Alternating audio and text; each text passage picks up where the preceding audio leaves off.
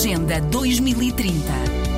17 Objetivos por um mundo melhor.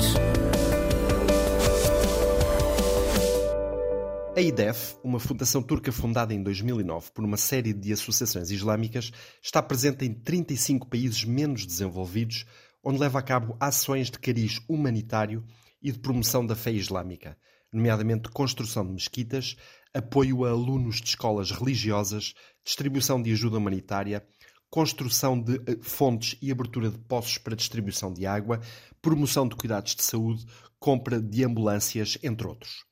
A IDEF quer agora começar um novo projeto na Guiné-Bissau, que inclui a construção de um complexo islâmico em Bissau, Kulie, em turco, incluindo uma mesquita, construída segundo as linhas das mesquitas otomanas, uma escola religiosa e um centro de saúde.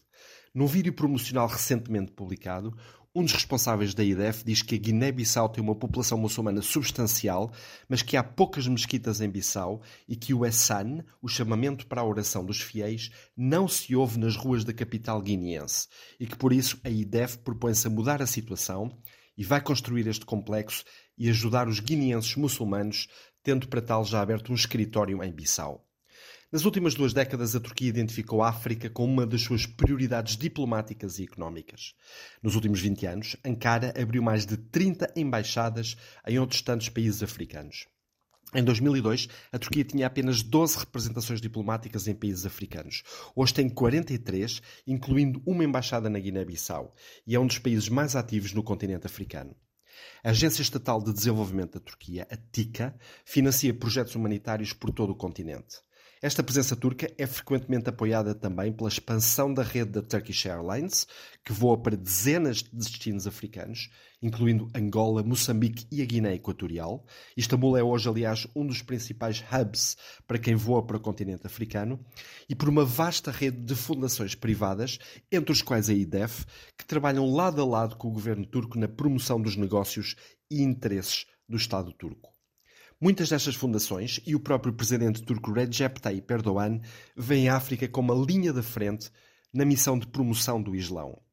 Erdogan revê-se como o líder da Ummah, a comunidade muçulmana global, e frequentemente defende e promove a religião islâmica nos fora internacionais. Muitas destas fundações turcas têm uma verdadeira missão missionária em África, tentando cativar fiéis e população para a causa islâmica misturando religião com negócios e educação, e depois estes com relações institucionais entre Estados. Esta mistura explosiva, islamismo, negócios, desenvolvimento, apoio humanitário e político, é a essência do investimento turco em África e parece estar a produzir resultados na Guiné-Bissau, onde a presença turca é cada vez mais evidente. Grande parte da eletricidade consumida em Bissau, por exemplo, é produzida numa central termoelétrica móvel num navio turco fundeado ao largo da capital guineense. Esta aproximação é, aliás, um reflexo do que se passou nos últimos anos no vizinho Senegal. O novo Estádio Nacional em Dakar foi, por exemplo, construído por uma empresa turca. As relações entre a Turquia e a Guiné são hoje muito próximas.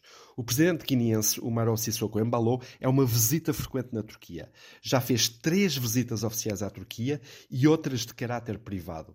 Enquanto o presidente turco esteve em Bissau em fevereiro do ano passado, a primeira visita de um chefe de Estado turco à Guiné-Bissau. A Guiné-Bissau abriu também uma embaixada em Ankara. Agenda 2030 17 Objetivos por um mundo melhor.